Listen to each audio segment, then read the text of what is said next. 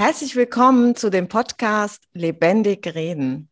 Mein Name ist Doro Becker und aufgrund meiner langjährigen Erfahrung in der professionellen Sterbebegleitung und natürlich meiner Lebenserfahrung ist es mir ein besonderes Anliegen, Möglichkeiten und Räume zu schaffen, um über die Tabuthemen Sterben, Tod und Trauer zu reden. Ich weiß aus eigener Erfahrung, dass das Thema uns oft unangenehm ist. Irgendwie wollen wir da nicht so drüber reden. Das macht uns manchmal Angst, aber dann und wann tut es eben auch gut. Und ich konnte oft spüren, dass die Auseinandersetzung und das Reden über Themen, die uns ängstigen, die Angst verändern kann. Und deshalb möchte ich in diesem Podcast mit Menschen aus verschiedenen Lebensbereichen reden, zu einem Thema, welches uns alle verbindet. Denn wir werden alle sterben.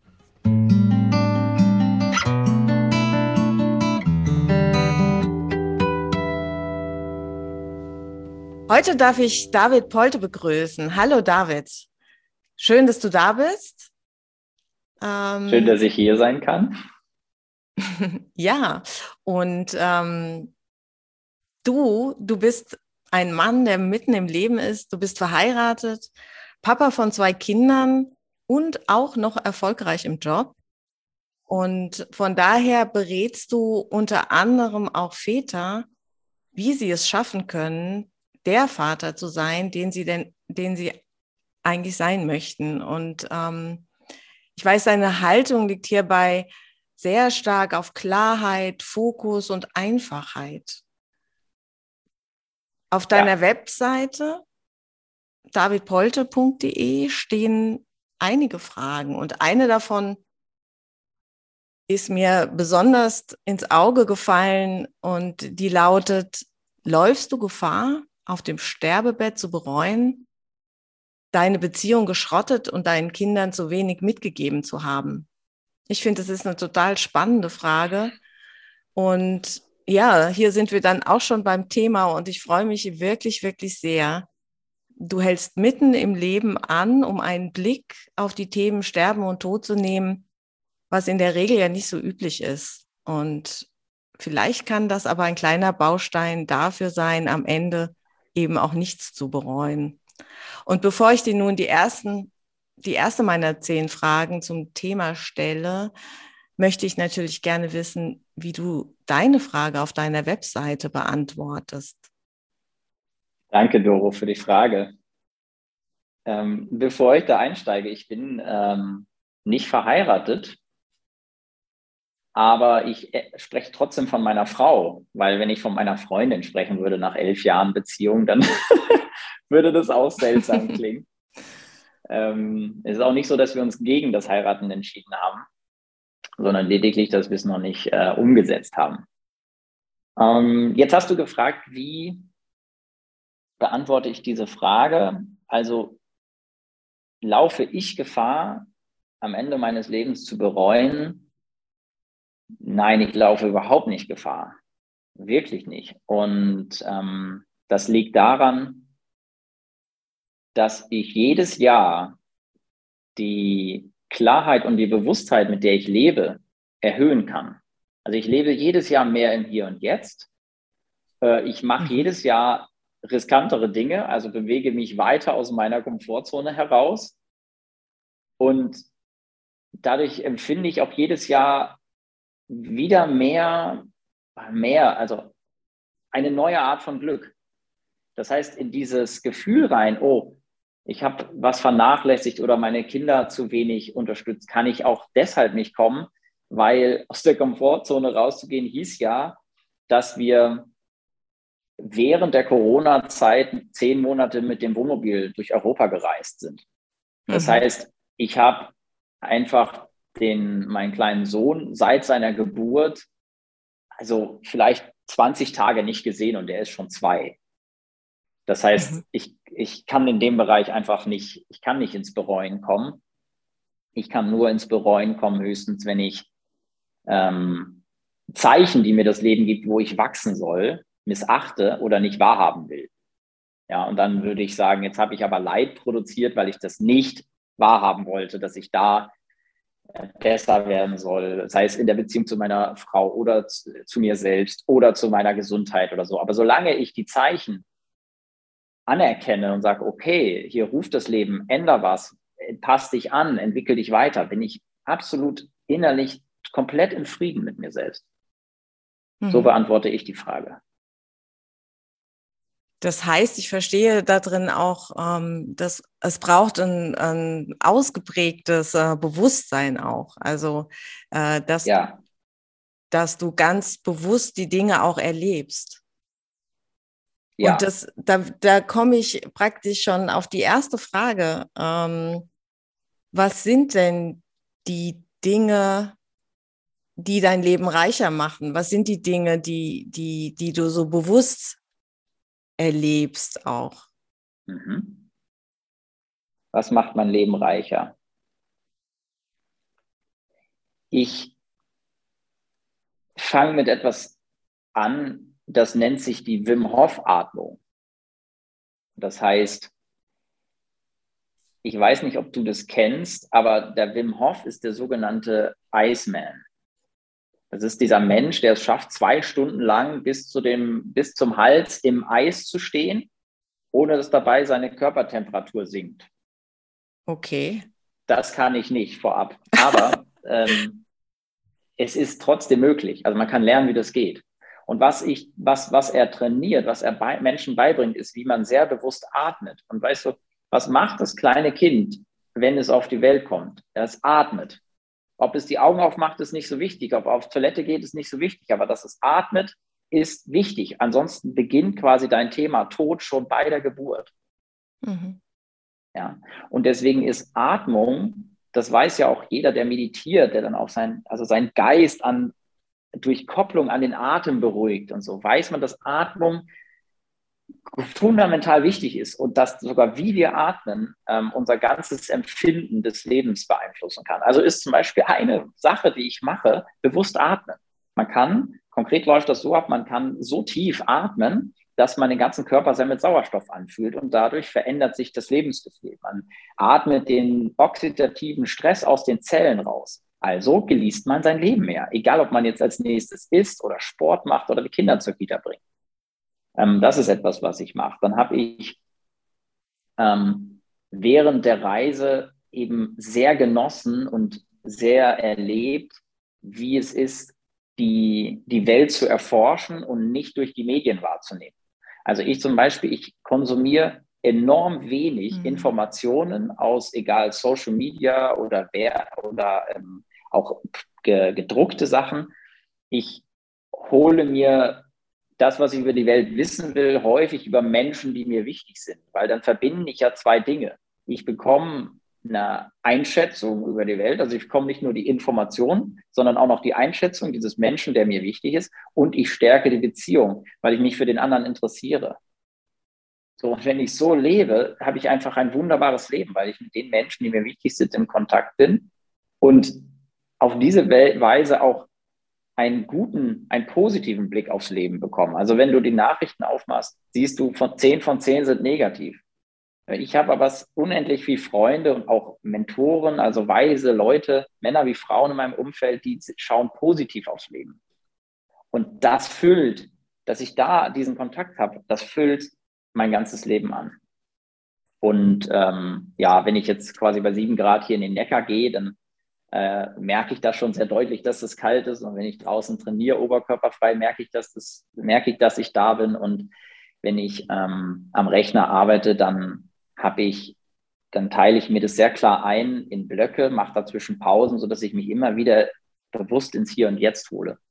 Ähm, und ähm, so, glaube ich, würde ich deine Frage erstmal beantworten. Kann ich das so verstehen, dass du, wenn du sagst, äh, Klarheit und Fokus sind dir ja. auch von deiner Haltung her sehr wichtig, dass du diesen, dass du deinen Fokus ähm, praktisch ausrichtest nach den Dingen oder nach den Erlebnissen oder äh, nach den Begegnungen, die eben dein Leben reicher machen. Also ja, ähm, das, dass du dich gar nicht beeinflussen lässt also, oder den Fokus nicht verschieben lässt auf, äh, auf Dinge, die uns sonst täglich im Alltag permanent irgendwie auch beeinflussen, ja, in irgendeiner Form. Das ist, Dorothee, das ist wirklich unglaublich. Das ist genau so. Weil, genau wie du sagst, weil du weißt das selbst, wenn ich, wenn, wenn ich jetzt sage, Doro, schließ die Augen, stell dir vor, du stehst auf einer Bühne die Leute wissen, dass du gleich sprechen wirst und du weißt nicht, was du sagen sollst. Mhm. Wie fühlst du dich? Du, du, hast die Augen zu, du siehst die Situation, du fühlst dich schrecklich, du fängst an zu schwitzen. Dein Körper, obwohl nichts ist, wir hängen im Zoom-Call, dein Körper dreht durch. Mhm. Und das Verrückte ist, das Phänomen funktioniert andersrum auch. Ich kann mir auch schöne Dinge vorstellen, bewusst, weil, also ich, ich hänge in irgendeinem Instagram Feed oder so, schaue mir Sachen an, denke, boah, die haben alle irgendwie ein schöneres Leben als ich, äh, teurere Klamotten, keine Ahnung was. Also mein, mein Gefühl, von, mein Selbstwert geht runter durch den Vergleich. Das ist bei jedem Menschen irgendwie so. Mhm. Und dann sage ich, halt, stopp.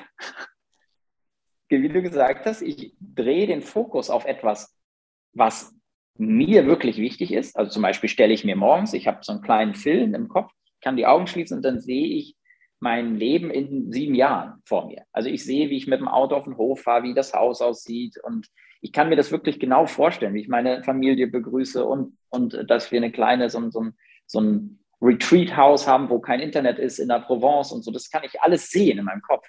Und das ist ja irgendwie eine schlauere Art, in den Tag zu starten, aus meiner Perspektive, als mir im, im Instagram anzuschauen, wie wenig ich habe und wie viel andere haben was ja, was ja auch nicht stimmt. Wir haben während der Reise, das ist wirklich verrückt, wir haben während der Reise diese Leute kennengelernt und die sind, also es gibt so einen ganzen, ganzen Markt, so eine ganze Branche von Reisefamilien, die posten immer Bilder, wie es ist zu reisen, wie schön das ist.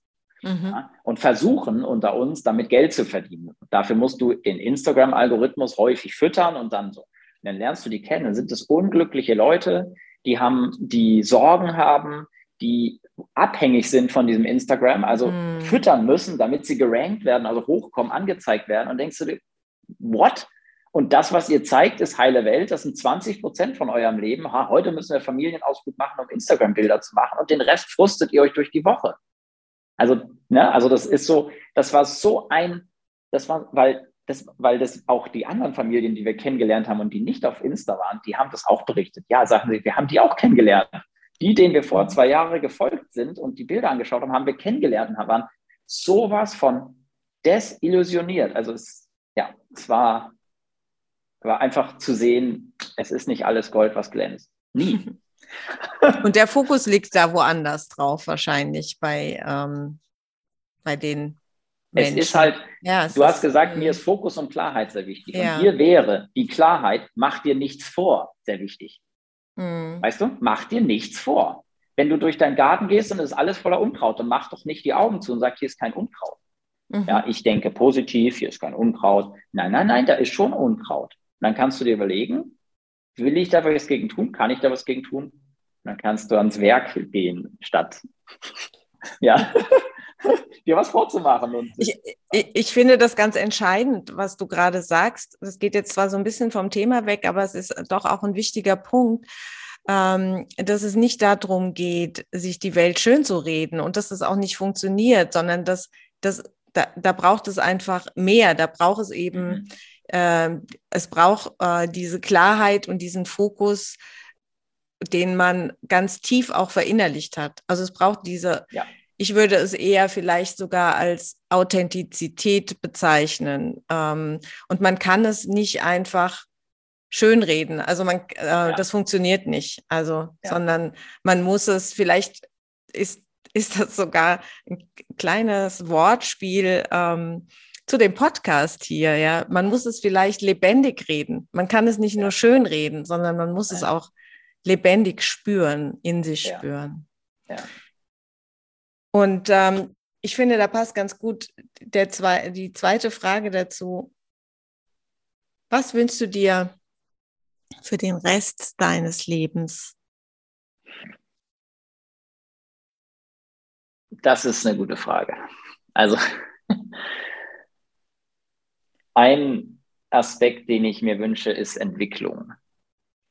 Und Entwicklung nicht in Form von höher, weiter, schneller, sondern Entwicklung von so wie, als wenn meine Person, mein Charakter eine Zwiebel ist und man, man pellt so Schale für Schale ab. Also der, dieses, was du, dieses sperrige Wort Authentizität, also der, der wahrste aller wahren Davids kommt immer mehr zum Vorschein. Das wäre ein mhm. Wunsch. Äh, je wahrer der ist, desto weniger muss der auch irgendwie wollen oder erreichen oder können. Ja, desto mehr kann ein Mensch sich von seinem Ego distanzieren und sagen, ich möchte beitragen. Und jetzt ruft die Welt gerade nach, oder ein Mensch in meinem Umfeld nach X, dann bekommt der X nämlich das, was er braucht. Und ähm, Leute, die, so wie ich auch in der Vergangenheit, dann doch sehr viel Ego-Anteile haben, die wollen dann immer geben, was sie haben. das ist manchmal nicht das, was der andere braucht. Deswegen hm. wünsche ich mir für den Rest meines Lebens, dass diese Entwicklung immer weitergeht, dass ich quasi mit jedem menschlichen Kontakt, den ich habe, ähm, oder auch wenn ich keine habe, eben viel geben kann, viel Positives in die Welt bringen weil äh, das klingt jetzt hier so hochtrabend philosophisch. Auch ich streite nicht mit Leuten oder mit meiner, meiner Frau oder mit meinen Kindern oder äh, verplan mich oder solche Sachen. Und dann ärgere ich mich. Also ich ärgere mich gar nicht, sondern ich bin dann, ich weiß dann einfach, das hast nicht gut gemacht. Hättest du besser machen können. Ähm, und da wünsche ich mir, dass das einfach zunimmt, weil ich, ich, ich habe viele Vorbilder und darunter Menschen, wo wo ich einfach begeistert bin, wie die es immer bei jedem Kontakt schaffen, dass es mir danach sehr gut geht, auch ihnen gut geht und es trotzdem sehr persönlich war. Also es war, es ist nicht, man kann nicht sagen, ja, das macht der so und so. Ne? Also da steckt keine Technik dahinter, sondern das ist pures Vertrauen und pure mhm. Hingabe in die Beziehung. Mhm. Ja, also dadurch, dass man zusammenkommt, ist hinterher deutlich mehr da, als wenn nur jeder Einzelne da wäre oder man sich so unterhält. Und beide sind hinterher genauso schlau wie vorher, weil der, man hat ja nur erzählt, was man schon weiß. Nein, nein, es entsteht eben dieses Dialog, also so ein drittes Wesen. Und ähm, das wünsche ich mir. Das ist ein bisschen philosophisch, was wünsche ich mir noch zum Ende meines Lebens, für den Rest meines Lebens. Ich lasse das dabei. Ja. Mhm. Wann beginnt denn der Rest? deines Lebens? Im Prinzip in jedem, in jedem Moment. Mhm. Also mein, mein Bruder hat mal einen Witz gemacht beim Angeln und hat er gesagt, der Moment, wo wir einen Fisch fangen, kommt immer näher. Und so, kon so konnten wir die Tatsache, dass wir nichts gefangen haben, halt mit Humor betrachten, weil die Aussage ist in jedem Fall wahr. Sie sagt nur leider nichts darüber aus, wie lange das noch dauert. Und ich habe wirklich viele Jahre nicht verstanden, wie es, wie so Menschen, also ein Beispiel ist Steve Jobs, der mal gesagt hat, die Endlichkeit des Lebens ist eine der größten Erfindungen des Lebens. Also ich mache mir jeden Tag bewusst, dass das hier nicht ewig geht. Und deswegen treffe ich dann so, so klare und mutige Entscheidungen. Und mittlerweile nutze ich das auch. Also mhm. wenn ich spüre, ich mache, ich lebe mein Leben auf eine Weise, wo, wenn es nur noch zwei Monate geht, ich das nicht tun würde, dann warte ich nicht sehr lange, bis ich äh, massiv angepasst habe. Ähm, also bis ich wieder sagen kann, okay, ja. Weil in der Tat, ja klar, also der Rest meines Lebens beginnt quasi jetzt, morgen, gleich, also jedem, jedem Moment. Mhm. Jeder Atemzug gehört zum Rest meines Lebens. Ich überlege jetzt gerade, was, was ich da anschließe, sozusagen, mhm. an, an, also wenn der Rest deines Lebens jeden Moment beginnt, mhm. ähm, was sagt dir dann eigentlich der Spruch, mein Haus, mein Auto, mein Sterben? Kommt dir spontan was zu der Aussage? Ähm, ja, ja, genau. Klar. ähm, du, hast, du hast gesagt, die, diese, da, diese drei Worte, die ja irgendwo ganz ungewöhnlich sind. Mein Haus, mein Auto und dann kommt meine Yacht und jetzt kommt aber, bei dir kommt mein Sterben. Und das regt in mir total viel an, weil einerseits regt es eine, eine folgende Reaktion an. Ich bin genau so ein Mensch. Also ich möchte über mein Haus, über mein Auto entscheiden und ich möchte auch entscheiden, wie ich sterbe. Also ich, ich, ich weiß, ich bin mir verhältnismäßig sicher, dass ich auch meinen Vater nicht ähm, in einem langwierigen Sterbeprozess äh, sehen werde, weil der irgendeinen anderen Weg findet, kurz, knapp und klar aus dem Leben zu scheiden, statt über Jahre dahin zu siechen. Ähm, womit ich nicht mich über, über dieses, diesen, diesen Weg, für den sich andere entscheiden, mich erheben möchte, sondern wo ich einfach nur sage, guck mal, so darüber zu sprechen, so sieht Klarheit aus.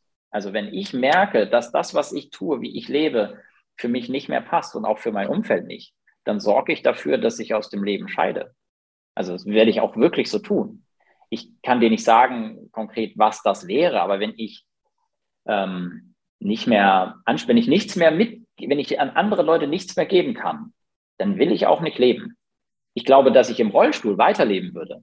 Ja, weil dann kann ich immer noch sehr, sehr viel geben. Nur, also nur weil ich mich nicht bewegen kann oder weil ich nur noch wenig sprechen kann oder so, bin ich noch nicht an dem Punkt, wo das hier keinen Sinn mehr macht. Weil man kann immer noch sehr, sehr viel Gutes in das Leben anderer Menschen bringen. Aber ich möchte, ich möchte selbst bestimmen können, wie mein Sterben aussieht. Ja? Ich möchte auch in dem Prozess nicht zum Opfer der Schmerzen werden oder einer Depression oder dergleichen. Also ich möchte das quasi mit erhobenem Haupte tun, genauso wie ich mein Auto und mein Haus ähm, mir nicht von einer Baufirma dahinstellen lasse, die sagt, ja, da können Sie zwischen A, B und C wählen und dann bin ich ja glücklich, dass es so viel Auswahl gibt, äh, beziehungsweise tausend Varianten. Nein, nein, ich habe das schon fertig in meinem Kopf, wie es aussehen soll. Und das gibt es bei keiner Baufirma. Das ist das eine, was das anregt. Und das etwas anderes, was das anregt, ist zu sagen, ich habe, ich habe Philosophie studiert. Also nach der Schule haben meine Lehrer zu mir gesagt, ja David, das ist doch jetzt toll, hier tolles Abi, machst du BWL, ähm, Medizin, Jura, also du machst was aus deinem Leben, ne? Machst du doch, oder? Habe ich gesagt, ja, Pustekuchen. Also wenn das mir geraten wird, dann mache ich es mal mit Sicherheit nicht. also das wäre ja lächerlich. Ja. Machen, was andere mir empfehlen oder sagen, ja.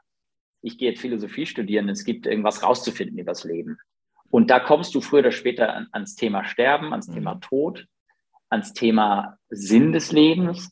Und da wiederum kommt Haus und Auto eine geringe Bedeutung zu. Ich bin zwar ein Mensch, der sagt, also sich so schön zu reden, mh, hm, Geld macht nicht glücklich, ja, ich brauche kein Geld zum glücklich sein. Das ist völliger Quatsch, mhm. weil kein Geld haben wir auch nicht glücklich. nicht in dieser Gesellschaft hier. Das ist mhm. das Humbug. Das ist nämlich wieder, mach dir nichts vor. Ja, also mach dir doch nichts vor. Red dir das doch nur, weil du keinen Weg findest, erfolgreich zu sein oder deine PS auf die Straße zu kriegen. Red dir doch nicht ein, dass du das alles nicht brauchst. Mhm. Ja, das aber, ich habe auch einen ähm, Bekannten, der wirklich alles hat, der sagt, gehabt haben, befreit von haben wollen. Ja, wenn du einen Porsche hattest, du sagst ja, Porsche ist Porsche, dann kannst du noch ein anderes haben. Und da kommt, es wird dadurch sowieso nicht besser. Aber ähm, dieses Gefühl zu haben, ich bin, und genau darauf wollte ich hinaus, ich bin so mutig, ich habe, ich besitze mich so sehr selbst, dass ich auch Mut, auch Entscheidungen treffen kann, die genau zu meinen Werten passen, zu dem, was mir wichtig ist, obwohl sie mir Angst machen. Sowas kann sein, kündigen. Sowas kann sein, irgendwo wegzuziehen. Sowas kann sein, äh, in, in, in Konf Konflikte reinzugehen. Also zur eigenen Mutter oder so zu sagen, Mama, jedes Mal, wenn wir uns sehen, sagst du mir, ich soll nicht selbstständig sein und das wird scheitern. Wenn du das noch einmal sagst, dann hast du ein Jahr Hausverbot. Du kannst, ich liebe dich, alles gut, aber ich möchte das nicht noch einmal hören. Es ist deine Meinung, du hast es mir oft genug gesagt, sie ist angekommen, Schluss. Ja? Das ist ja nicht, da, da überhebst du dich nicht. Du, hast, du machst nur eine Grenze, eine sehr klare Grenze dieses Thema so ausgedrückt in meine Richtung, ungefragt, stopp. Mhm. Das ist das, was, was diese, diese Worte, also diese Kombination ähm, bei mir anregt. Und das ist natürlich auch das, wo ich mit meinen, mit den Vätern, mit denen ich arbeite, drüber spreche. Jeden Tag hast du die Wahl zu entscheiden, möchtest du dir deinen Kopf von den Posts anderer Leute, von dem Drama deines Chefs, von den wahnsinnig hohen Zielen deiner Firma, möchtest du dir deinen Kopf vollknallen mit den Sorgen, Nöten, dem Stress anderer Leute und dabei deine Beziehung vergessen, deine Kinder, dich selbst, die Atmung, den oxidativen Stress in dir drin haben. Ist das das, was du willst? Oder möchtest du vielleicht klare Regelungen treffen? 16 Uhr ist das Handy aus und den Druck und die, die Reibungsfläche, die du damit aufmachst, aushalten. Mhm. Und zu sagen, das gibt jetzt richtig Stress. Ich weiß es. Also Druck, Gegendruck, Gegenwind. Ein Flugzeug startet immer gegen den Wind. Ja? Äh, Wachstum kommt gegen Widerstände. Nicht, wenn du, wenn du so dahin plätscherst. Und wenn du sagst, und ich habe einen Grund, ich weiß genau, was ich damit erreichen möchte. Ich möchte nämlich mehr im Hier und Jetzt sein. Ich möchte eben nicht an E-Mails rangehen können, weil das Handy aus ist, wenn ich bei meinen Kindern bin. Ja, ich zum Beispiel, ich kann mich auch nicht vor Süßigkeiten retten, aber ich bin in der Lage zu entscheiden, ob ich welche kaufe. Wirklich, das ist real. Ich kann nicht widerstehen, sie zu essen. Ich besitze die Fähigkeit noch nicht, aber ich besitze bereits die Fähigkeit, im Laden keine zu kaufen. Mhm. Und so kann ich mich selbst steuern. Da sind wir im Thema Selbstdisziplin und dann, dann bereust du auch nicht dein Leben. Dann kann dein Sterben kommen. Und äh, ja, lange Antwort, ne? Finde ich sehr spannend. Die meisten, die meisten ähm, ähm, sind bei dieser Aussage eher ein bisschen stiller und kürzer. Ähm, ja. weil, es, weil, weil es doch sehr irritierend ist weil in der Regel in unserer Gesellschaft eher das Haus und das Auto vorkommen und dass man sich eben um das Sterben weniger Gedanken macht. Äh, da, da hört es oft auf und es wird eher so weggeschoben, weil Sterben tun eigentlich eher die anderen. Also das betrifft einen ja eigentlich nicht so sehr. Ja. Ja. Ähm, deshalb ist diese Aussage immer so ein bisschen irritierend und ich freue mich sehr, dass du äh, da äh, durchaus äh, mehr Gedanken dazu hast. Das finde ich echt super. Und das äh, führt mich zu dem Thema Würde aber auch hin. Nochmal mhm. zu sagen, auch äh, du hast ja Philosophie studiert, da ist ja, ja. Würde auch ein großes Thema. Ja. Ähm, ähm, ob das, wie du, du hast ja so beschrieben, was für dich auch, dass die Autonomie sehr wichtig ist, äh, auch im Sterben, also sowohl im Haus bauen, als auch, mhm. also Auto kam jetzt nicht so vor, aber beim Sterben auch ähm, die Autonomie äh, äh, ganz, ganz oben steht und inwiefern ähm, hat das auch was mit deinem Würdeempfinden zu tun? Also die Frage wäre, würde leben, Würde mhm. finden, in ja. Würde sterben? Fragezeichen. Ja. ja, also mir, während du gesprochen hast, ist mir eine Sache klar geworden. Dieses, dieses Autonomiebedürfnis, das mag sich im Laufe des Lebens ändern. Es kann mhm. sein, dass ich jetzt mit 33 sage, ich möchte meinen Sterbeprozess selbst äh, bestimmen und dass ich, wenn, ich, wenn dieser Sterbeprozess mich mal voll im Griff hat, dass der sagt, dass dann sagt, du, ist okay, mach mal deine Arbeit. Also du Sterbeprozess, mach mal deine Arbeit. Sorg mal auf deine Art und Weise dafür, dass ich quasi abtrete und ähm, meine Taten dann an anderer Stelle verantworten muss. Das kann sein, dass sich es total ändert mhm. und ähm, Würde, voll Würde, ist ein, also ein wunderschönes deutsches Wort irgendwie. äh, ich, ich, ich glaube, dass die Würde aus, der, aus dem integrierten Charakter kommt. Das ist kompliziert ausgedrückt ein Mensch kann sehr viel Anteile in sich tragen, die gar nicht so sehr zu ihm gehören. Das können Gedanken anderer Leute sein, Ansichten über das Leben anderer, ähm, Wünsche ans Leben, die man eigentlich gar nicht hat, aber eben andere. Also man muss ein dickes Auto fahren, weil dann birp, birp, birp. und wenn man dann im Sterbeprozess ist, denkt man sich, ja, warum bin ich dem hinterhergerannt? Was sollte denn das? Und Würde entsteht, glaube ich, automatisch, wenn du diese Sachen äh, verringerst und dieser Kern der Person zum Ausdruck kommt. Also nehmen wir einen, einen alten Menschen, der sich mit dem Tod konfrontiert sieht. Wenn der von, die, von all den Sachen, die in ihm noch wirken, von anderen Leuten, vom Sterben total abgelenkt ist, dann jammert er vielleicht, dann klagt er, dann ist er dagegen. Ja? Also er war während des Lebens gegen das Leben und beim Sterben ist er auch noch gegen das Sterben. Dann kann er diesen Prozess nicht genießen. Er kann sich da nicht reingehen. Dann auf einmal kommt Reue. dann äh, Verlustängste und so weiter. Und dann denkst du dir, es geht doch sowieso zu Ende. Nimm es doch mit Würde, nimm es doch mit Haltung. Mhm. Ja, begib dich doch in die Stärke. Es ist doch am Ende jetzt sowieso egal. Jetzt besinn dich doch auf den Kern. Wer bist du für andere? Was hast du noch zu geben? Was willst du deinen Enkel noch? Wie musst du das deinen Enkeln rüberbringen, dass sie es annehmen können? Ja, also, also lass dich doch bitte nicht von diesem ganzen Krach drumherum, Schmerzen im Körper, Schmerzen drumherum, die, die Probleme, die andere damit haben, dass du stirbst. Lass dich doch davon nicht ablenken, sondern komm in deine innere Mitte und dann hast du jede Menge Würde. Dann werden andere hinter sagen, das war ein würdevoller Abtritt. Ja, das, ist das, das ist meine Assoziation damit. Und deswegen glaube ich auch, könnte es bei mir auch sein, dass dieser Autonomie-Gedanke äh, dann bis zu dem Zeitpunkt eigentlich so weg, weg ist. Aber ich weiß es nicht. Wir werden es dann sehen. Mhm. Mhm. Ich erlebe das, ich erlebe das tatsächlich, ähm, dass sich das auch während des Sterbeprozesses auch nochmal verändert. Also dass, mhm. dass ähm, Situationen, die die Menschen beschrieben haben. Also wenn, wenn das und das passiert, dann möchte ich tatsächlich ähm, nicht mehr, ähm, also dann ist es für mich kein lebenswertes Leben mehr. Und wenn sie in dieser Situation mhm. sind, ähm, ja.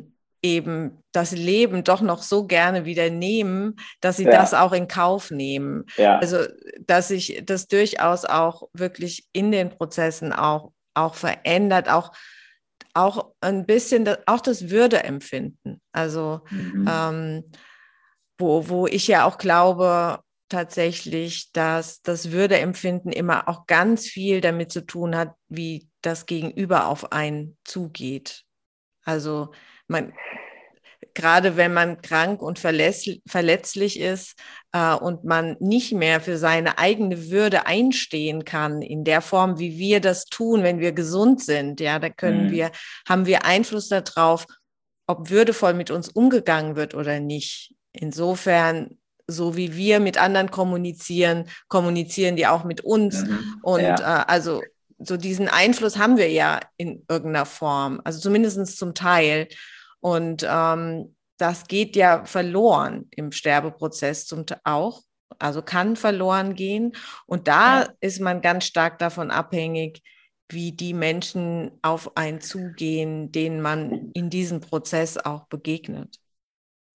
Ja. Und das wäre so ein bisschen auch so, dann nochmal so die Frage, ähm, mein Wille geschehe bis zum Tod.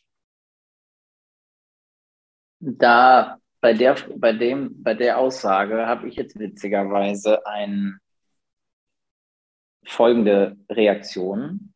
Darauf kann ich so keine Antwort geben. Also mit Bezug auf das, was ich vorher gesagt habe.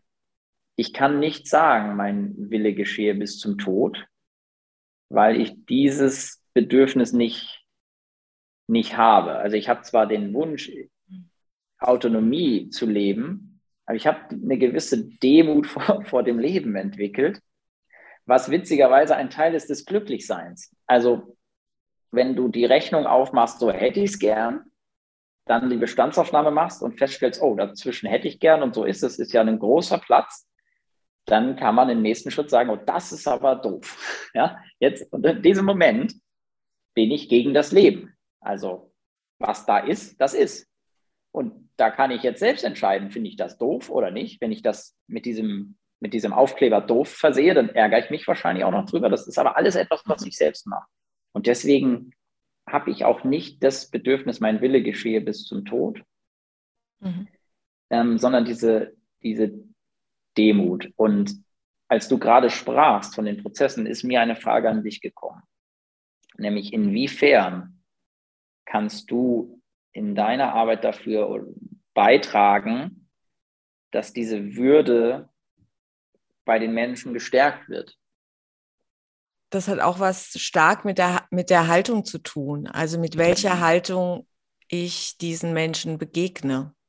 Mhm. Und ich, ich stärke ihr Würde empfinden damit, wenn ich ihnen ähm, authentisch, offen mhm. und wohlwollend begegne. Und ähm, das ist eigentlich ähm, erstmal die ba Basis. Ähm, ja. Und das betrifft, wenn wir das ähm, uns genau, genauer anschauen, nicht nur ähm, sterbende Menschen gegenüber, sondern eigentlich sollte diese Haltung oder sollten wir diese Haltung allen Menschen gegenüber ähm, entwickeln, da wir ähm, alle das ja. wert sind oder äh, und nicht erst am Ende des Lebens. Am Ende des Lebens ist es natürlich noch mal ein bisschen, wird es noch ein bisschen dichter, weil, wie ich das eben so gesagt habe, oft ähm, diese diese Möglichkeit, selbst dafür so einzustehen oder selbst dafür auch was zu tun, verloren gehen kann. Mhm. Deshalb hat es da noch mal eine, braucht es da noch mal eine besondere Achtsamkeit. Aber eigentlich würde ich sagen, ähm, sollten wir Menschen uns alle immer so begegnen. äh, wir waren auch auf Reisen gewesen. Wir waren äh, längere Zeit auch in Neuseeland gewesen. Ich, mhm, ähm, und ähm, als ich wiederkam, haben viele so gefragt, und, und welchen Track bist du gegangen und um, welchem Sound bist du da rum und so. Und dann habe ich gesagt, ich war mit, meinem, mit meiner Tochter unterwegs. Ich habe Neuseeland ganz anders kennengelernt. Mhm. Ich kann dir, kann dir die kleinen Käferchen zeigen und ich kann dir die Steine zeigen. Und äh, ich habe keine Fünf-Tagestouren in den Marlborough Sound gemacht oder sonst ja, wohin, ja. sondern ich habe von meiner Tochter gelernt, das Land anders zu entdecken. Und ja ich weiß, es klingt jetzt so schön. Ich weiß aber, dass ich Momente hatte, wo ich gedacht habe, jetzt guck doch mal, wie schön das hier aussieht und dieser blöde Stein, der ist doch egal, sozusagen. Also, und habe gesagt, guck doch mal. Aber sie war ja ein Kind und nicht in der Lage, dieses große, schöne zu sehen, weil sie in einem ganz anderen Entwicklungs, äh, äh in einem ganz anderen Entwicklungsstadium war und eben die Details ganz wichtig waren. Und da das Einlassen und das würdevolle Einlassen darauf hat mich total in die Ruhe mit ihr gebracht. Und mhm. ähm, wir haben eine ganz wunderbare Zeit gehabt. Ähm, das Gegenteil wäre gewesen, ich wäre ihr ja. da nicht mit Würde begegnet, und hätte gesagt, komm, wir ja. gehen jetzt weiter und wir müssen noch dahin und wir müssen heute den ganzen Tag noch wandern, weil das ja so schön ist. Und dann, dann, dann, dann wäre, wären Konflikte entstanden auf jeden Fall. Da wären ähm, und, und das ist das, glaube ich, was ähm, also was ich verstehe, was du sagst, dass, ähm, dass eben die Kinder da auch ganz, ganz viel Achtsamkeit einfach brauchen, ja. Ganz viel. Ähm, Total. Es, finde wirklich auch das Wort, ich auch, ich bin da gerade, komme da gerade so, finde auch tatsächlich, weil das hört man nie. Also habe ich noch nie in dem Zusammenhang so stark gehört oder gespürt, das Wort der Würde für die Kinder. Da geht es immer um die, um die Fürsorge und es geht vielleicht auch um die Autonomie der Kinder und es geht um das Recht der Kinder und das Kindeswohl und aber vielleicht geht es einfach viel mehr auch um die Würde der Kinder. Das finde ich gerade ganz, ganz groß irgendwie. Du ja. hast, ich auch. Also es wird, du hast mir damit auch, glaube ich, eine Serie von mindestens zehn Posts oder, oder Blogartikeln geschenkt mit dem Wort, weil es halt in die, in die Sache reingeht, um die es eigentlich geht. Weil ein Kind, was in irgendwelchen Vorstadtgebieten aufwächst, wo, was wenig Geld hat, wo die Eltern wenig Erfolg haben, ähm, wenig Respekt von der Gesellschaft bekommen. Wenn dieses Kind mit viel Würde und Respekt behandelt wird, hat es doch kein Problem. Mhm. Ja, die, die, der, der gesellschaftliche Druck wird schon kommen. Den haben übrigens Millionärskinder auch. Die haben auch Sorgen. Mhm. Ne? Ja. Die, entweder wollen sie nicht erben, was der Papa da hat, oder sie wollen mehr Zeit mit ihm, oder sie wollen ähm, normal sein. Also, weißt du, wir wollen ja alle immer haben, was wir nicht haben. Mhm. Aber wenn, ein, wenn einem Mensch, einem kleinen Menschen diese Würde zuteil wird und dieser Respekt, das sind diese zwei Dinge, die Grenzen von diesem Menschen geachtet werden, die Wünsche erkannt, die Interessen gefördert, ohne dass man ihn schiebt, sondern nur, dass man sagt, quasi, weißt du, wenn du in dieses Interessensgebiet reinwachsen, wenn du da reinwachsen möchtest, geh einfach rein. Und die Steine, die kommen, da helfe ich dir dabei. Mhm. Ja, und es kann ja sein, ähm, wie es bei mir war, ich wollte Schlagzeug lernen. Meine Eltern haben mir bei dem Stein geholfen, dass der Unterricht Geld gekostet hat. Aber die haben doch nicht dabei gesessen und meine Hände geführt und so. Mhm. Ja? Wer beurteilt das, das Kindeswohl eigentlich? Oder, oder wäre das anders, wenn man sagen würde, ich schaue mal auf das Kindeswohl mit dem Blick der Würde? Ist es was anderes wie das, was ja. heute passiert, wenn man auf Kindeswohlgefährdung schaut? Das ist, Genau, und das ist nämlich, das ist nämlich ein ähnliches Phänomen, was wir auch in Unternehmen haben. Also wo man über dieses, ähm, mein Unternehmen sorgt sich um mich äh, geht. Also ich, mir werden Gesundheitspräventionsprogramme vorgeschlagen, Familiencoachings und was weiß ich. Mhm. Weil allein bin ich ja unterm Strich zu blöd dafür. Das ist ja, weiß ja jeder. Also ich brauche schon mein Unternehmen, sonst komme ich nicht klar. Das ist Bevormundung. Weißt du, das ist eine, eine gut gemeinte Infantilisierung von Menschen, mhm. die in ihrem Privatleben sehr gut zu, also sehr gut Dinge hinbekommen. Und das fängt äh, bei den, das fängt eben bei den Kindern an. Ja, wir, wir, du gehst mit deiner Tochter äh, wandern und sagst, komm, wir müssen noch, wir müssen noch, wir müssen noch. Dein, dein Kind geht es damit gar nicht gut, weil du begibst dich nicht in seine Welt, sondern du zwingst das Kind mit in dein Tempo Dinge, die fürs, für das Kind das ja nichts weiß über Nationalparks und das in Deutschland anders aussieht als die, sind im Moment, mhm. die schauen sich die Blumen an. Das, was in ihrer, das in ihnen gerade wachsen will, das soll wachsen können. Und ähm, sie haben keinen Referenzrahmen, nennt man das wissenschaftlich. Sie haben keinen Referenzrahmen, vor dem sie dieses Thema, das ist ein schöner Nationalpark, überhaupt verarbeiten können. Die kennen nur Blume spannend oder Stein spannend oder äh, guck mal, Stein liegt auf Blume und so. Und da keinen Respekt vorzuhaben, sondern sie in unseren Referenzrahmen zu zwingen mhm. und dann mhm. zu sagen, boah, habe ich aber echt was fürs Kindeswohl getan. Ne? Wir waren wandern, das ist gut für die Gesundheit. Dann waren wir draußen, das ist frische genau. Luft, gut für die Gesundheit. Ich war mit meinem Kind unterwegs, ist gut für mein Kind, da habe ich Zeit mit ihm verbracht. Das kann total kontraproduktiv sein. Wenn du, wenn du es nicht schaffst, dein Kind würdevoll zu behandeln und respektvoll zu behandeln, halt dich lieber fern. Dann bring es lieber zu den Großeltern, die haben nicht mehr so einen Stress. Die schauen hin. Die lassen das Kind einfach mal sein. Die geben dann auch Rahmenbedingungen vor. Nein, ich möchte nicht, dass du die Schüssel mit dem Joghurt in der Küche auf den Boden schmeißt, sonst gibt es keine Schüssel mit Joghurt mehr.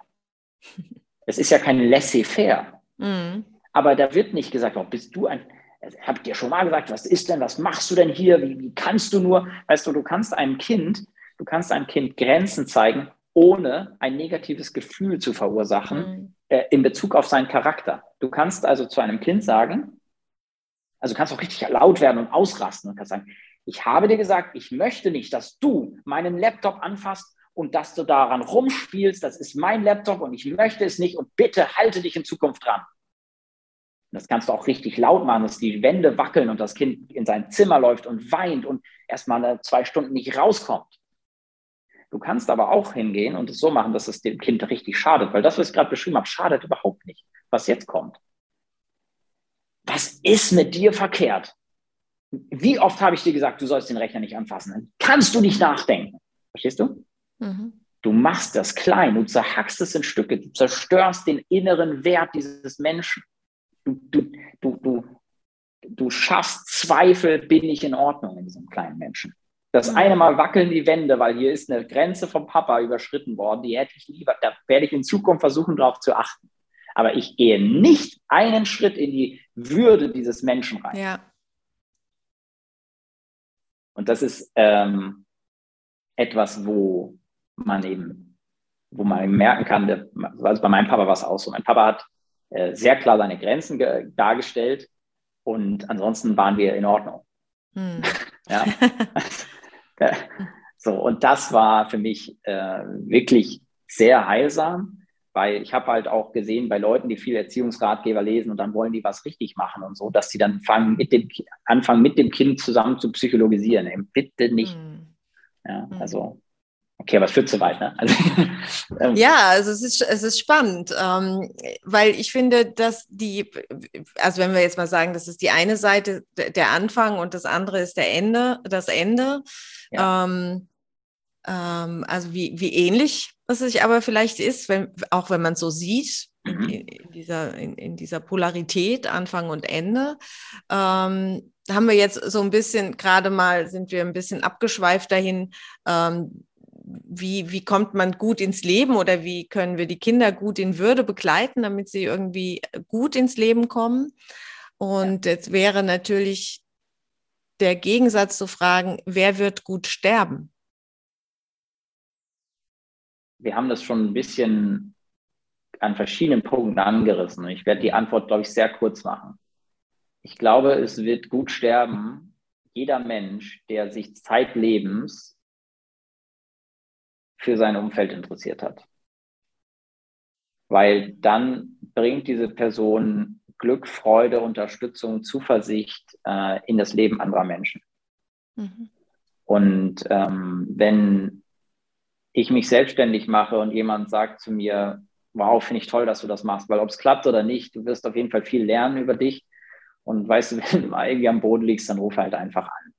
Ist das was anderes, als wenn man sagt, boah, das ist echt riskant und das mit zwei Kindern. Und weißt du, jetzt haben wir gerade Corona und Inflation. Und ich weiß nicht, ob das so eine gute Idee ist. Nur weil der das sagt, werde ich jetzt deswegen meinen Traum begraben? Nein, aber diese Person hat mir nicht geholfen. Ich werde sie nicht mehr anrufen. Mhm. Ich werde auch auf Einladung zu Geburtstagen und so sehr zurückhaltend reagieren. Ich habe, es gibt ja auch die zweite, die erstgenannte. Du, du würdest das nie machen bei mir. Mhm. Und gut sterben werden Menschen wie du, die, die das Leben anderer Menschen bereichern. Ja.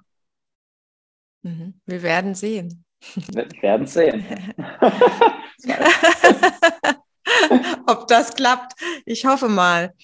Wie, wie ist es ähm, bei dir? Hast du eher Angst vom Sterben oder eher Angst vom Tod? Ich habe, es tut mir leid, aber ich habe vor beidem keine Angst. Wirklich nicht. Ich habe vor anderen. Warum tut dir das leid? Das ist doch schön. Ja, das ja, ja, ja, aber vielleicht hast du auf eine dramatischere Antwort gehofft. Nein, ja, die Frage kann, ist, ist, die Frage ist ja. ja. eigentlich die, gibt es für dich da einen Unterschied vom Sterben, also das Sterben und der Tod? Also überhaupt nicht. Mhm. Nee. Nee. Also ich, ein Freund von mir sagte mir, der fährt Motorrad, habe ich gesagt, sagte, weißt du, David, und Geschwindigkeit ist noch keiner gestorben. Es ist das abrupte Abbrechen der Geschwindigkeit. Was also die Brücke auf gut mhm. Deutsch die nicht bereit ist, dem Motorrad Platz zu machen. Ähm, ich habe keine Angst, vor beidem nicht. Mhm. Es ist, es, ich habe das so oft überlegt, ich habe auch, ich, ich, ich habe vor Dinge, ich weiß ja, wie sich Angst anfühlt. Ich habe ja panische Angst vor manchen Sachen. Mhm. Panisch ist vielleicht übertrieben, auch na klar. Ich habe auch Sachen, äh, die mich blockieren. Wenn, also wenn ich Angst habe, dann, dann habe ich Angst. Leben, also vor Tod oder auch Sterben, äh, habe ich keine Angst. Wirklich nicht. Es, mhm. Ich habe es nicht ausprobiert. Ich glaube, wenn mir, wenn mir in, in, in Afghanistan eine Knarre an den Kopf fällt, dann fange ich an, mit dem zu diskutieren, ob es sinnvoll ist, jemanden umzubringen, der ihm helfen könnte. Weil, was soll passieren? Entweder ich bin tot, okay, oder ich lebe noch. Kann ich was machen? Aber also nee, einfach mhm. nee. Ich, ich, ich kann es nicht empfinden, das Gefühl. Ich weiß auch nicht warum, es ist einfach so. Vielleicht hilft mir das, eine bestimmte Aufgabe in der Welt wahrzunehmen. Dass ich, ja. dass mich das nicht blockiert, dieser Gedanke. Ja. Weil, weil anders sagen ja viele Menschen oder ähm, auch, auch die Hirnforscher sagen zum Teil, dass ähm, alle anderen Ängste oder alle, ähm, alle Entscheidungen letztendlich auch äh, mit, damit zu tun haben, mit der, mit der Todesangst, ja. Also, ähm, dass man sagt, also die, die, die Basis oder, oder die, die, der Ursprung aller Ängste ist eigentlich die Todesangst. Und zu sagen, ich, ich, hab, ich spüre diese Angst da nicht an der Stelle, ist ja dann eine wahnsinnige Bereicherung insofern, dass man, glaube ich, ähm, anders auch Entscheidungen treffen kann. Rein, ja, das stimmt. Also rein biologisch macht das auch, macht ja, also wäre ich ja zum, würde, würde ich biologisch ja nicht überleben, weil Angst vom Tod zu haben macht ja mehr Sinn für eine Spezies, als nicht zu haben. Mhm. Ähm, bei mir ist es, glaube ich, Resultat der, der, also der, der Übung im Denken. Mhm. Ähm, weil ich habe zum Beispiel Angst davor, äh, was, warte mal, ähm, lange Zeit war es zum Beispiel, hatte ich Angst, nicht genug zu sein. So dass ja. ich, also auch so ein Perfektionismus und solche Sachen. Dann habe ich irgendwann rausgefunden, man kann solche Ängste durch das gegenteilige Verhalten loswerden. Also wenn du dann zigmal etwas rausgehauen hast, was nicht wirklich perfekt war und du jedes Mal nicht gestorben bist, also ich kann damit was anfangen mit dem Konzept, dann merkst du, gut, also am Nicht-Perfektionismus sterbe ich nicht. Ähm, also ich glaube, dass diese, dass die Forschung, wenn sie sagt, alles geht auf die Angst vom Tod zurück, wahrscheinlich schon richtig liegt, weil Angst vom Tod zu haben macht Sinn, dann lebt man als Spezies länger. Man ist mhm. vorsichtiger. Man macht nicht einfach nur riskante Dinge. Wir wissen aber, wir wissen, dass ähm, die, dass es zahlreiche Gruppierungen auf der Welt gibt, die mit der Angst vom Tod sehr bewusst umgehen. Das sind zum Beispiel äh, Elitesoldaten, das sind ähm, diese Shaolin, diese Kämpfermönche, das mhm. sind sowas wie Samurai, das sind aber auch sowas wie die Wikinger, ähm, äh, ähm, hier so Ritterverbände und so weiter. Die wussten alle, der Mensch hat an sich Angst vorm Tod. Und wenn einer mit dem Schwert auf dich zuläuft, ist jetzt Angst vorm Tod zu haben nicht gut, der andere ist dir dann überlegen. Mhm. Macht verdammt viel Sinn, diese Angst kontrollieren zu können, im Sinne von sie nicht mehr ihr keine Macht über mein Denken einzuräumen. Mhm. Und ich vermute, dass das bei mir passiert ist, weil ich mich mit diesem Wunsch zu leben, frei zu leben, autonom zu leben, so sehr identifiziere. Das heißt, mhm. ich habe auch während des Philosophiestudiums darüber nachgedacht. Ich habe ähm, äh, eine witzigerweise auch systemisch, eine meiner Verwandten ist, macht Trauerarbeit nach Todesfällen. Mhm. Ja, also es, es gibt ich habe da Zugang zu dieser Welt. Und ich habe das so viel darüber nachgedacht, bis mir zumindest intellektuell hundertprozentig klar war, dass Angst vor dem Tod zu haben, dem Leben nicht dient. Hm. Außer, außer natürlich bei riskantem Verhalten durchaus einschätzen zu können, was man da tut. Ja, also ich würde jetzt ja nicht ähm, Todes, wie sagt man, todessehnsüchtig über die Autobahn brettern. Mhm. Wenn ich also, merke, ich bin zu, zu viel Koffein getrunken oder ich bin zu müde, dann fahre ich nicht so schnell. Aber wenn ich voll da bin, weißt du, dann, genau, also das regt das, regt das, regt das an. Da gibt es äh, gibt's so einen, äh, einen, wunderbaren Film. Jetzt muss ich gucken, dass mir der Titel einfällt. Ähm, äh, das brandneue Testament. Kennst du den? Mhm. Nein. Ähm, da geht es äh, darum, äh, also dass Gott lebt in einer Dreizimmerwohnung in Belgien und, äh, und hat da so seine Schaltzentrale und äh, lebt dort mit seiner Frau und seiner Tochter. Und seine Tochter ist ziemlich sauer auf ihn, weil er ist halt irgendwie ähm, ziemlich gehässig und äh, verbreitet halt äh, ziemlich viel Elend auf der Welt und so. Und äh, sie, sie sagt, boah, ich habe so, ich habe so einen miesen Vater, ich habe da jetzt irgendwie überhaupt keine Lust mehr drauf. Und äh, spielt ein Streich, geht nämlich an diesen Computer, an den man nicht gehen sollte als Kind und ähm, verschickt praktisch an alle Menschen per SMS ihr Todesdatum. da, mu da muss ich jetzt gerade dran denken, weil da gibt es nämlich einen, der, es ist klar, der wird der älteste Mensch werden. Und äh, das ist, sein Todesdatum liegt also ganz weit weg und der ist jetzt, der ist so, was weiß ich, um die 20. Und der probiert nämlich jetzt alles aus. Der springt von Hochhäusern runter und äh, springt aus dem Flugzeug und, und landet dann immer so, dass er es halt überlebt, ja. ja ähm, verstanden. Und äh, rast über die Autobahn, also das, was du gesagt hast, also weil er überhaupt keine Todesangst mehr hat.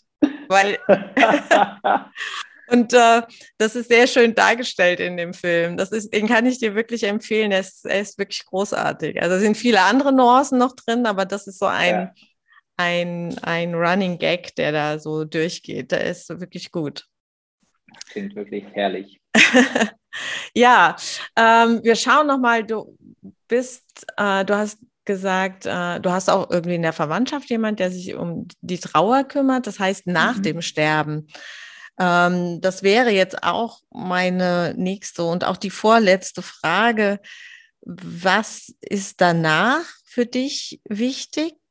Und erstmal, glaube ich, ganz irdisch. Würdest du lieber unter die Erde oder würdest du lieber in die Urne?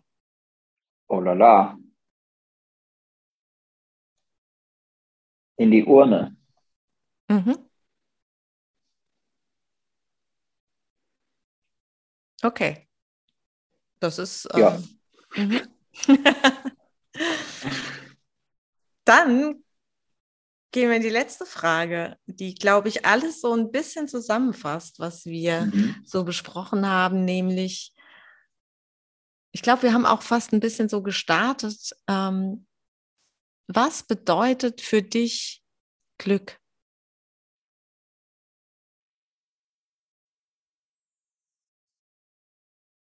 Ich habe, ich, ich erzähle dir eine Geschichte zum, zum Abschied. Oder zu, als letzte Frage. Ich habe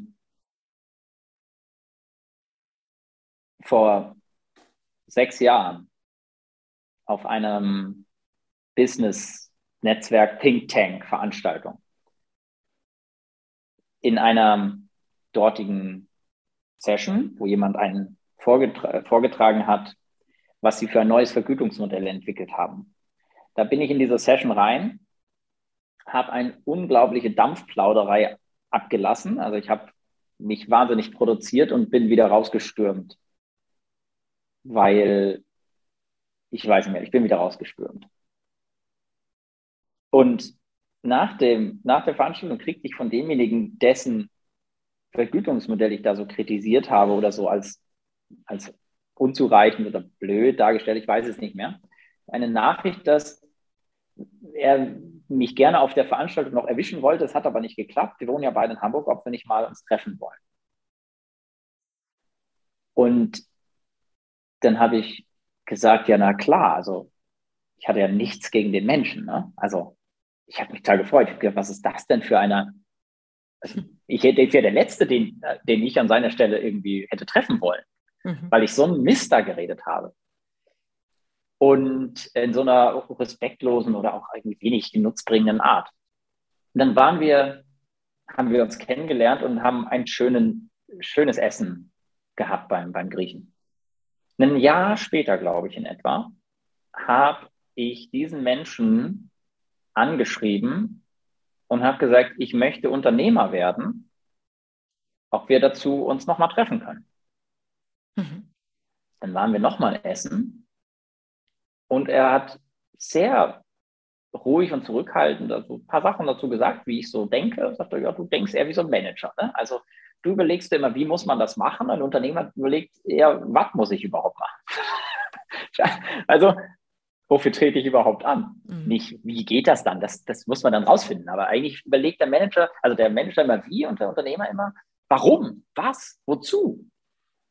Also du denkst eher wie ein Manager. Also damit hat er mich quasi einfach so mit so wenig, ohne dass er mich irgendwie damit zerlegt hat, hat er mich einmal so, so klein gedrückt, also so einfach auf den Boden der Tatsachen gestellt. So. Und von diesem Menschen habe ich die Antwort auf die Frage, was das Glück bekommt. Denn ohne dass ich bis zu dem Zeitpunkt wusste, was Persönlichkeitsentwicklung ist und solche Sachen, persönliche Weiterentwicklung, äh, hatte er mir das Bild gegeben, wenn etwas nicht so läuft, wie ich mir das vorgestellt habe, dann sage ich mir immer, das ist eine Trainingseinheit jetzt. Mhm. Ich darf jetzt wieder trainieren, gute Laune zu haben, obwohl das hier nicht so läuft, wie ich es gedacht habe. Ähm, allenfalls ist das jetzt ungünstig und allemal kein Grund, schlechte Laune zu haben. Mhm. Und das ist meine Antwort auf das, die Frage, was ist Glück? Glück ist, nicht gegen das Leben zu sein. Also in jeder Situation zu atmen, weil man, solange man atmet, lebt man, also so schlimm kann es schon mal nicht sein. Und dann zu sagen, was, also wie, wie bin ich jetzt dafür? Was mache ich jetzt damit? Positiv. Also ich bin aktiv, ich, ich lebe weiter, also ich, ich, ich gehe damit um. Und äh, immer wenn ich aus dieser Haltung rausrutsche, dann bin ich in dem Bereich, der nicht glücklich ist. Aber wenn, wenn ich drin bin, dann kann nichts passieren. Dann, dann, dann, der Rest ist das Leben und das macht dann Spaß. Das ist dann gut. Da gibt es mal Sachen, die, die müssen getan werden, auch wenn sie einem nicht so liegen und so. Das ist alles in Ordnung. Das ist alles nichts, was unglücklich macht. Äh, und im Gegenteil, ähm, ermöglicht diese Fähigkeit, äh, sich dem, dem Leben so hinzugeben, ermöglicht dann auch das Glück, was ich jetzt hatte mit, mit meinem Sohn, der während der Reise irgendwo so drei, vier Monate ist er immer abends bei mir ins Bett gegangen. Also wir haben dann, er hat dann getrunken, Milch getrunken, dann habe ich ihn auf meinen Schoß gesetzt, er hat sich auf meine Brust gelegt und war in drei, vier Minuten eingeschlafen. Mhm. Und das ist so ein Glücksgefühl, das ist so was Magisches mhm. für mich gewesen, ähm, dass ich auch daraus eine Motivation gezogen habe, zu sagen, ich kann das verstehen, ich bin auch ehrgeizig. Ja? Ich kann verstehen, dass Väter dann auch noch das Gefühl haben, jetzt müssen sie erst recht viel Geld für die Familie verdienen, weil man braucht ein größeres Haus und so. Ich verstehe das alles. Ich habe da auch nichts gegen. Ich habe auch nichts gegen Ehrgeiz. Jedoch darf es jeder Mensch sich gönnen und seinem Kind auch, dass es mal drei Monate beim Papa einschläft. Mhm. Das, da kann ich, ich weiß nicht, welcher Erdling, Erdling mir versuchen will, das Argument kaputt zu machen. Also das Mhm. Das ist meine Antwort auf die Frage. Fürs Leben sein. Fertig. Ja, schön. Ja, David, wir haben die Fragen geschafft und ich nehme jetzt tatsächlich so mit, ähm, ja, das Leben nehmen. Ähm, mhm. Und mir, mir ist gerade noch mal so, also mit dir komme ich so ins Philosophieren und irgendwie auf so neue mhm. Gedanken merke ich. Das ist sehr inspirierend. ähm, dass ja eigentlich, dass wir ja sagen, der Tod will uns das Leben nehmen. Mhm. Finde ich jetzt gerade so ein ganz interessantes Wortspiel, weil mhm. Glück eigentlich für uns heißt, das Leben nehmen. Also das Leben aber im Sinne ja. von annehmen. Und ja. der, bei, bei dem Tod ist es im Sinne von wegnehmen. Aber wir sagen ja. bei beidem nehmen. Und ich glaube auch, wenn ich jetzt so drüber nachdenke, dass der Tod uns das Leben gar nicht nehmen kann, dass es gar nicht funktioniert. Der kann uns Zeit nehmen, der kann uns die Zeit nehmen, ähm, äh, schöne Momente zu erleben, auf Berge zu steigen und so weiter. Also das, was wir alles erleben möchten, das, das kann er nehmen. Aber das Leben an sich, das das kann er gar nicht nehmen, weil das Leben, das geht immer weiter. Das, das geben wir weiter an unsere Kinder und unsere Kindeskinder ja. und Kinder. Ja. Und das, das, Leben kann er gar nicht nehmen. Wir, wir müssen das Leben nehmen oder wir sollten das Leben nehmen, um in das Glück auch zu kommen. Und äh, ja, ja, dank, also danke für diesen, diesen Impuls und wirklich danke für die gute, gute, gute Stunde, die wir jetzt gemeinsam hatten.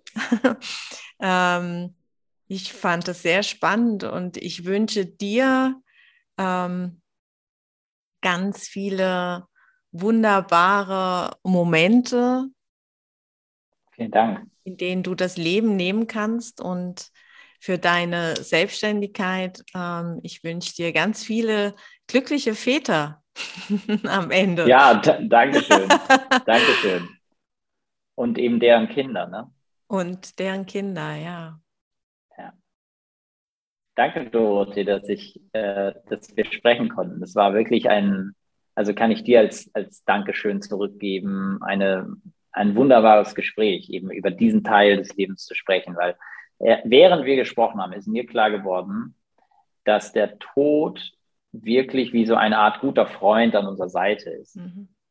Weil er uns halt einfach hilft, das Leben zu nehmen und äh, was draus zu machen und es in der Zeit auch für zu sein, dass es sowieso passiert. Und ähm, das ist einfach schön, weil dann leben wir, dann leben wir intensiv und mit Spaß an der Sache.